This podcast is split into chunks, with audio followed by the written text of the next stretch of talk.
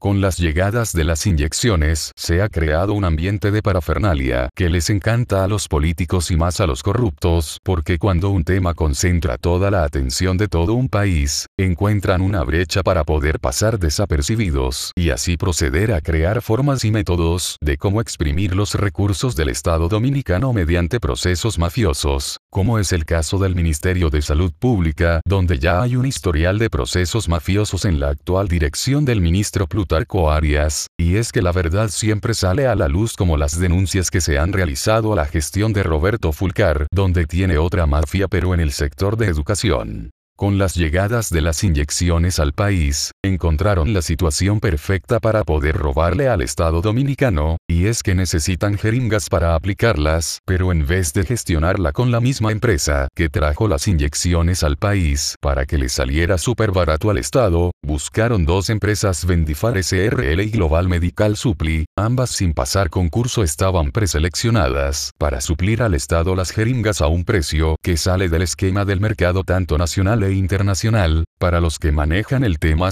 saben que una jeringa máximo no puede costar más de 2 pesos, y el ministro de Salud Pública autorizó comprar 25 millones de jeringas a 25 pesos, que dentro de los cálculos entre el precio normal y el sobrevaluado quieren quedarse con más de 10 millones de dólares estos en contubernio con las empresas seleccionadas que están conscientes de ello. El nuevo gobierno en vez de frenar la corrupción y condenar a los corruptos de los pasados gobiernos, ahora lo están haciendo más acelerado los robos y de mayor magnitud, quitando la capacidad de poder señalar, todo indica que una vez más aplicarán la frase entre bomberos no se pisan la manguera.